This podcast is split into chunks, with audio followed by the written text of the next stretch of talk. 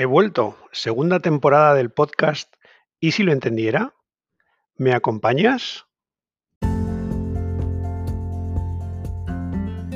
Después de estas amplias vacaciones que me he tomado de mi blog y de mi podcast, que paré en verano y no lo encontré al momento de volver, es lo que pasa con estas cosas. Nunca, nunca encuentras la rutina para volver, pero bueno, me he decidido a volver a escribir eh, post para mi, blog, Conrado y más, y también eh, grabar podcast, que este va a ser el primer capítulo de la segunda sesión del podcast y si lo entendiera. Y nada, estaba buscando tema a ver sobre qué podía escribir y no se me ha ocurrido nada mejor para el primero que un tema tan sencillo como cómo ser más feliz. Y es un poco a lo que le voy a dedicar los próximos, no sé si 5 o 10 minutos de, hablar de cómo ser más feliz y, y mi relación con el tema de la felicidad. He estado mirando y el primer post que escribí sobre la felicidad fue en 2013. En aquel entonces, la verdad es que no tenía ni idea de la felicidad, no había leído nada al respecto, pero dije, joder, es que esto es una cosa como muy importante, ¿no? Que todos en el fondo queremos ser más felices, pero, pero no se estudia. O esa es la impresión que yo tenía, pero, dije, joder, voy a, reflexionar y a escribir sobre eso. Y con eso, ya te os digo, en 2013 escribí el primer post. Sacar algunas ideas de ahí lo que he destacado de ideas curiosas de, ya os digo, de 2013 y sin haber leído nada al respecto, pues lo primero que decía es que la felicidad o la tristeza en realidad no depende de los demás, sino que depende de una actitud interna. Y aquí hay dos ideas importantes.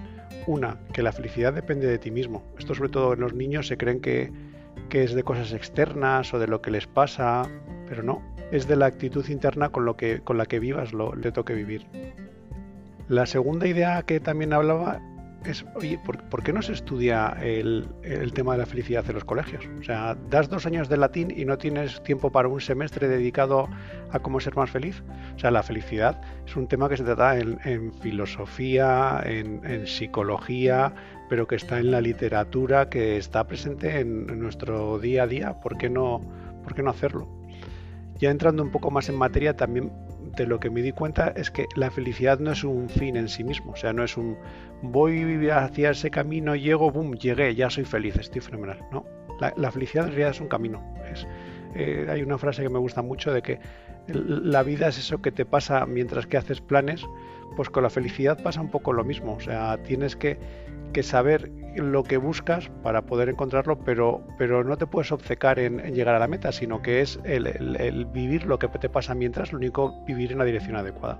También ya en aquel, en aquel post de 2013 distinguía entre la felicidad a corto plazo, medio plazo y largo plazo, un poco el equilibrio entre saber vivir el, presente, tener objetivos y tener metas o propósitos un poco más importantes. Mm, eh, también, yo que sé, cosas que dije es lo de alejarse de los vampiros de energía. La palabra esta la, oí por primera vez en Suiza, en, en Basilea, un super hippie y se me ha quedado para toda la vida y es que la experiencia me ha dado la, realidad de lo que decía aquel, aquel tipo. Es verdad, o sea, hay gente que te chupa la energía, gente negativa que cuantos más lejos estés de ellos, eh, mejor. De hecho, tengo un podcast eh, dedicado a los vampiros de energía. Si te hace gracia el, tema, búscalo aquí en el, el podcast y, y, verás. Y luego el último punto que desarrollaba en ese post sobre la alegría, sobre la felicidad, era eh, si tienes un porqué, seguro que encontrarás un cómo. Esa era un poco la esencia de todo el post ya en 2013. Nada, nada mal para aquel entonces sin haber leído nada, pero mi historia con la felicidad ha ido cambiando y, evolucionando.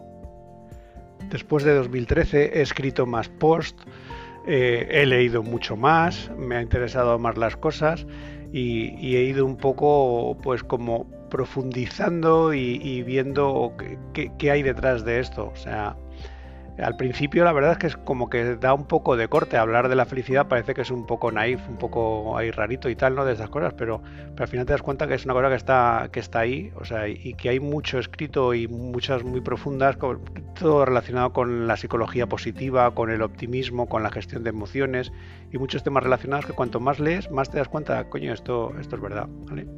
También tengo el hándicap de que en realidad eh, no me gustan los libros de autoayuda y odio a los gurús que van ahí de super guays de la fórmula de la felicidad y demás, con lo cual, pues claro, leer de estas cosas y, no que, te, no te guste ese tema, pues te, lo hace más complicado. Pero bueno, al final he terminado hasta leyendo a los clásicos, he escrito un post y, he hecho un podcast sobre la eudaimonía algo de, los clásicos griegos que ya hablaban de, la relación entre felicidad y florecimiento.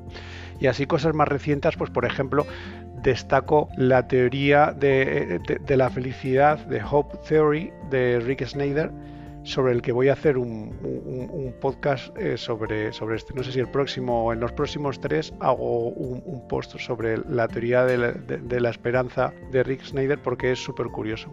Aquí ahora solo para este punto, dos cosas a tener en, la cabeza que son los puntos principales de su teoría.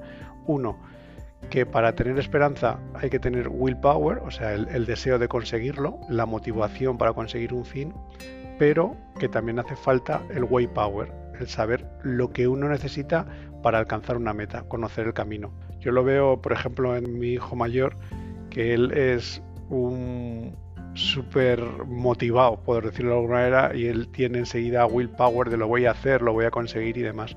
Pero se queda en la carencia de way power, o sea, del cómo conseguirlo, cómo lo voy a hacer y demás.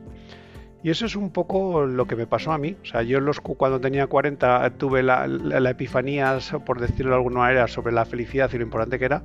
Tenía el willpower de, oye, a trabajar para ser más felices y para que la felicidad crezca a mi alrededor. Pero no tenía el way power. O sea, esto del way power es lo que he conseguido ahora a base de leer. Cuando estaba convencido de que se me estaba yendo de las manos, que estaba un poco friki, tuve la suerte de que cayó en mis manos un vídeo del Dalai Lama diciendo que el propósito de la vida es la felicidad. Entonces le dije, coño, pues no estoy tan solo, ¿no? Y, eh, no, es que se me haya ido la, mano con el whisky, sino que hay más gente eh, preocupada por esto. Pero vamos, el, gran cambio en todo esto de la felicidad y de cómo avanzar me lo dio el, conocer a través de internet por casualidad unos vídeos que luego eh, ha ido mucho más a tal Ben Sahar que también le llaman el psicólogo de la felicidad, es un tipo de, Harvard que, se dedica a, su vida la ha dedicado a la psicología positiva y a, escribir alrededor de la felicidad. Tan es así que ha hecho un curso de 10 meses sobre, sobre la felicidad y al final me he matriculado y ya llevo mitad de curso hecho. Estoy encantado, lo reconozco y ahora estoy dando la segunda mitad que es un poco sobre cómo eh, dar tu formación sobre felicidad a los demás. Y entonces pues voy a aprovechar este podcast para hacerlo. Y los próximos eh, podcasts que, me digáis pues irá con esto relacionado pues un poco para dar tips e intentar ayudar a los demás a, oye, si doy cosas, digo cosas y hay alguna que te sirva, pues, pues fenomenal. Y si no, por lo menos que no sea muy, muy aburrido. Yo por lo, por lo menos con la idea que me he quedado es con que quiero ser un happier center. ¿Qué es esto de ser un happier center? Es una idea muy friki de, tal Ben Sahar que dice que algo que cuando la gente se acerque a ti se vaya más contenta de cómo estaba. Esto vamos, en realidad la idea original no, es suya, sino que es de la madre Teresa de, Teresa Calcuta que decía que cuando los pobres se acercan a ti se tenían que ir más felices que cuando habían llegado. Y esto en realidad se puede hacer a todos niveles. O sea, lo que tengo muy claro es que la mejor manera de hacer crecer la felicidad es compartirla es, como una vela. O sea, no por encender otra vela se te gasta la tuya antes, al revés. Tú puedes eh, encender 10 velas y la tuya sigue teniendo la misma mecha que tenía antes, no has perdido nada. Y por eso yo me gustaría tener cuanta más gente alegre y feliz a mi alrededor, mejor. Es un poco mi granito de arena que en lo que voy a hacer en este podcast y en mi blog de Conrado y más, es un poco escribir sobre esto, dar tips y, mejorar. Y nada, no te aburro más, que tampoco quiero hacer pods, muy largos para no aburrir a nadie, pero espero que te haya gustado y como siempre, muchas gracias por haberme dedicado el rato, espero que haya alguna idea que te sirva y si te ha gustado, compártelo, ayúdame a hacer crecer este proyecto, que en el fondo cuanto más grande sea, más sentido tendrá. Muchas gracias y hasta el próximo capítulo.